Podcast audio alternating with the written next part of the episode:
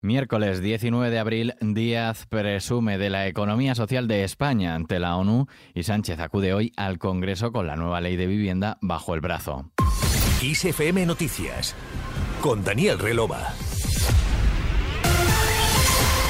La vicepresidenta del Gobierno y ministra de Trabajo, Yolanda Díaz, ha presumido en la Asamblea General de Naciones Unidas de las soluciones de la economía social en las que se ha enfocado el Gobierno de España, que según ha dicho, han demostrado que es posible superar un sistema económico despiadado. Las soluciones de la economía social en las que ha profundizado el Gobierno de España nos han demostrado que es posible superar un sistema económico despiadado, sin alma, que se funda en los recortes, el olvido de las personas más vulnerables y que está anclado en la desigualdad. Las cosas, lo hemos comprobado, pueden hacerse de otra manera. La economía social es por ello nuestro ahora y nuestro mañana.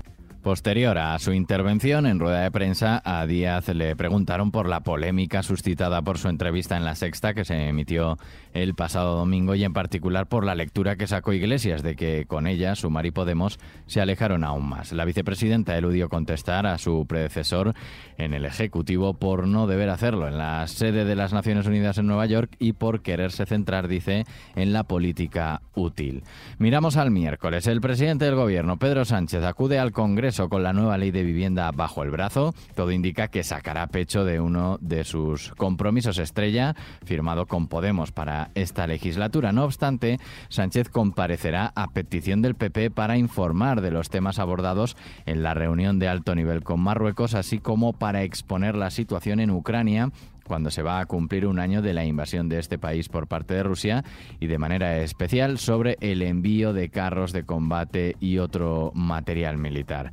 Por otra parte, la Mesa Nacional de la Sequía se reúne este miércoles para analizar la situación histórica de falta de agua en España que amenaza a la producción agrícola y ganadera con especial incidencia para los regantes que estarán representados en este encuentro. Sobre este asunto, ayer el presidente del PP andaluz y de la Junta aseguró que la única política en materia hídrica que tiene el gobierno central es la de cruzarse de brazos y dejar secarse el campo, una situación que Juanma Moreno dice piensa combatir con todos los recursos posibles. ¿Cuál es la política del agua del gobierno de Sánchez? Si nos dicen que no puede haber trasvase, cuando dicen que no se pueden hacer pantanos, cuando dicen que tampoco podemos construir desoladoras, ¿de dónde sacamos el agua para poder vivir, para poder desarrollarnos, para poder tener futuro en el turismo, en el sector agroalimentario y ganadero? Porque la respuesta que me están dando indirectamente el gobierno de España es que la política del agua es simple y llanamente cruzarse de brazos y dejar secarse los árboles árboles, dejarse, cejarse los regadíos, arruinar a la ganadería y a la agricultura en nuestra tierra.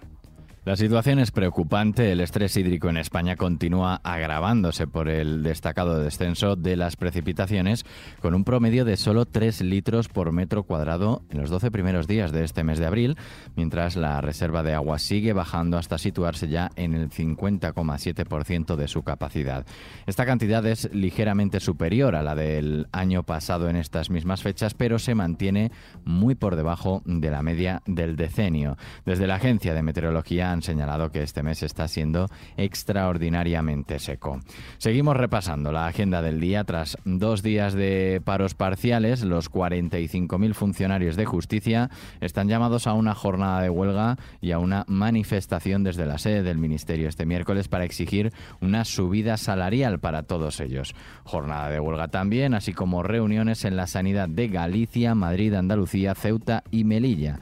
Este miércoles habrá huelgas indefinidas y paros a la espera de que avancen esas negociaciones sobre las condiciones laborales y los medios que reclaman los profesionales de la sanidad pública. Y Juan Carlos I tiene previsto llegar este miércoles a San Xenxo procedente de Londres. Es su segunda visita a España desde que decidió marcharse a vivir a Abu Dhabi en agosto de 2020 por la controversia sobre su patrimonio en el extranjero.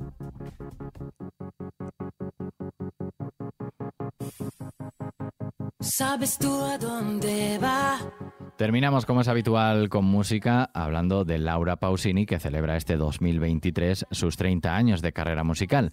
La artista empezó a festejarlo a finales de febrero con una gira de tres conciertos en tres ciudades diferentes en apenas 24 horas. Y unos días más tarde, la italiana desvelaba en redes sociales la portada de su nuevo álbum, Un buen inicio, y compartía también una primera canción con el mismo título y que estás escuchando en estos momentos.